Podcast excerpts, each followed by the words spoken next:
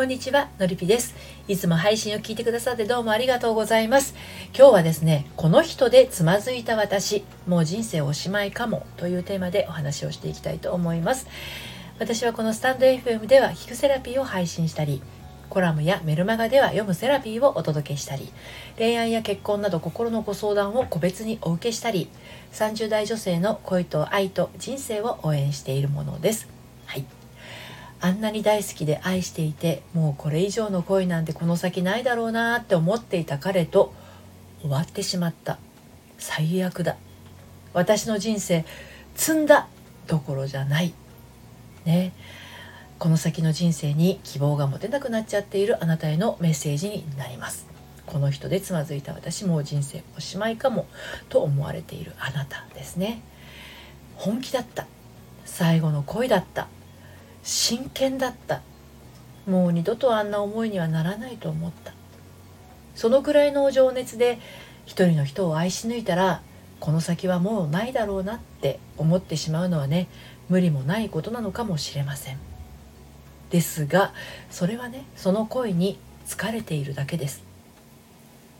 それだけの情熱があった人ならそこで終わりっていうことはありません。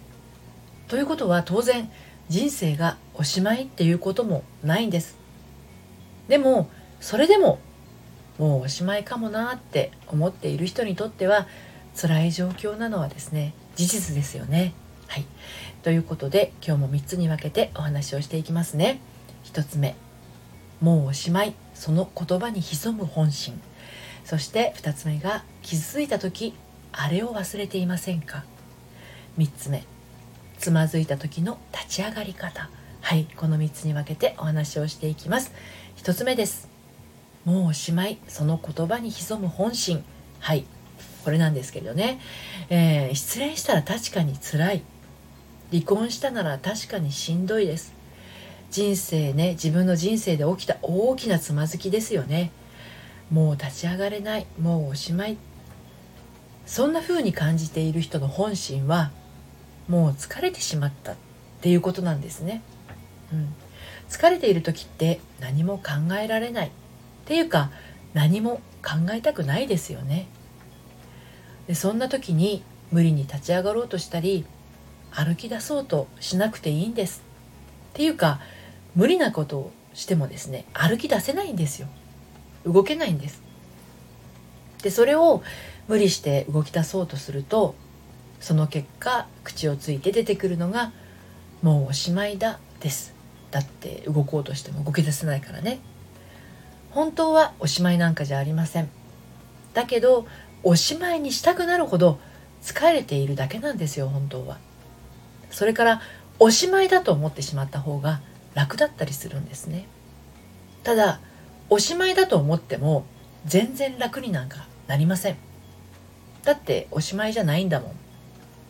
おしまいにしたくないのにおしまいだと思って閉じようとするから疲れが取れず動けないままになってしまうんです。おしまいだって思うくらいなら私は今疲れてると宣言しちゃいましょう、はい、で2つ目のね傷ついた時あれを忘れていませんか？これにつながっていくんですけれどあのおしまいだと思うようなことがある時きっとね心も同時に傷ついていると思うんですね。いえ心が激しく傷ついたからおしまいだと感じたとも言えますよね。でもね本当にそこで終わるなら人生はねあれにまみれてしまうんです。それはね執着と未練そして後悔にまみれた人生です。おしまいだと思うくらいなら疲れてると言ってしまおうと言いました。先ほどね。疲れてるっていうのはこれあの言い得て妙なんですけどそこに執着はないんです。未練もないんです。後悔にまみれた人生にもならないんです。ちょっと疲れてしまったのなら何をすべきか。もう多分これを聞いてくださっているあなたも分かってると思うんですけれどね。はい。で最後につまずいた時の立ち上がり方をお伝えしていこうと思うんですけれどあのただつまずいただけなら何かにつかまって立ち上がることもできますが疲れている時にね何かに捕まって立ち上がったとしても歩き出す気力までついてきてないからもうすぐによろけちゃうんですよ。例えば寝不足の朝何かに捕まったってまたよろよろとベッドに転がってしまうでしょ。ねそう疲れてるっていうのはつまずいたっていうよりももう床に突っ伏したまま起き上がりたくないっていう状況に似てるんですね。ということは何をすべきかって言ったらもう休むっていうことなんですよ。人によって休み方っていろいろあると思うんですね。そうお休みの日の過ごし方いろいろありますよね。ドライブに行くっていう人もいれば好きなことをやるっていう人もいるでしょうね。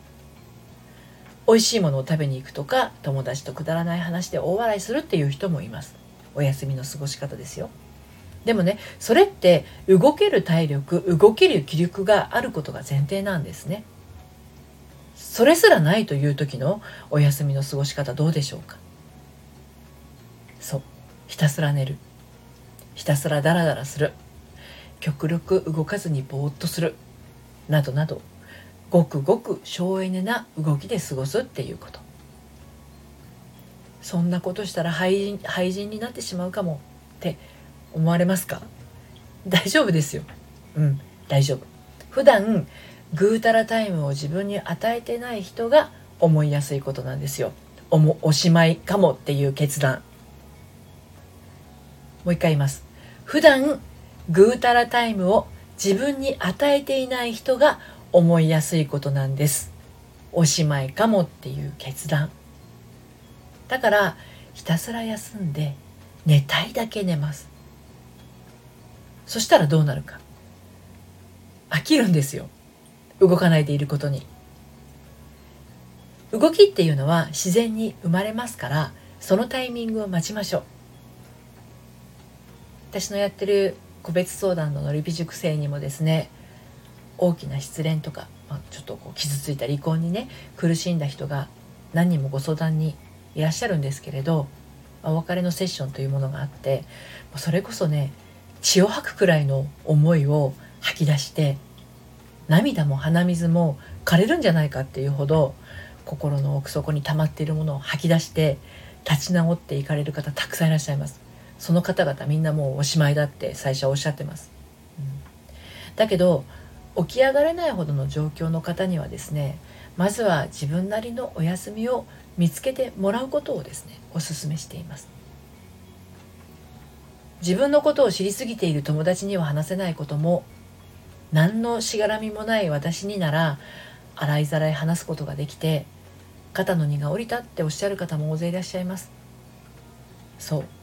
肩の荷が下りることでやっと休むことの大切さを実感されてね少しずつおしまいだっていう状況から抜け出していかれます。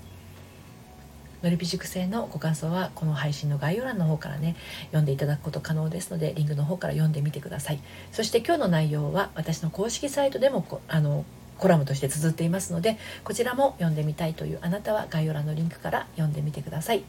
今日はこの人でつまずいた私もう人生おしまいかもというテーマでお話をしてきましたがおしまいと決めつけてしまう前に自分を緩める時間をねとっことん緩める時間を持ちましょう。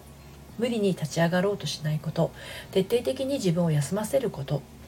苦しみに打ちひしがれている人は自分に休ませる許可を与えられない人がすごく多いです。もしあなたもそうだとしたらね一度お話をお聞かせください。そして私の毎週金曜日に発行しているメールマガジンの方はですね恋愛や結婚のお話だけではなくて心を伸びやかに生きていくための秘密をあのお届けしています、えー、バックナンバーが読めないメルマガですので気になるなと思ったらあの登録してみてください。こちらもこの配信の概要欄から、えー、登録できます。今日も最後までお聴きいただいてありがとうございました。それではまたさようなら。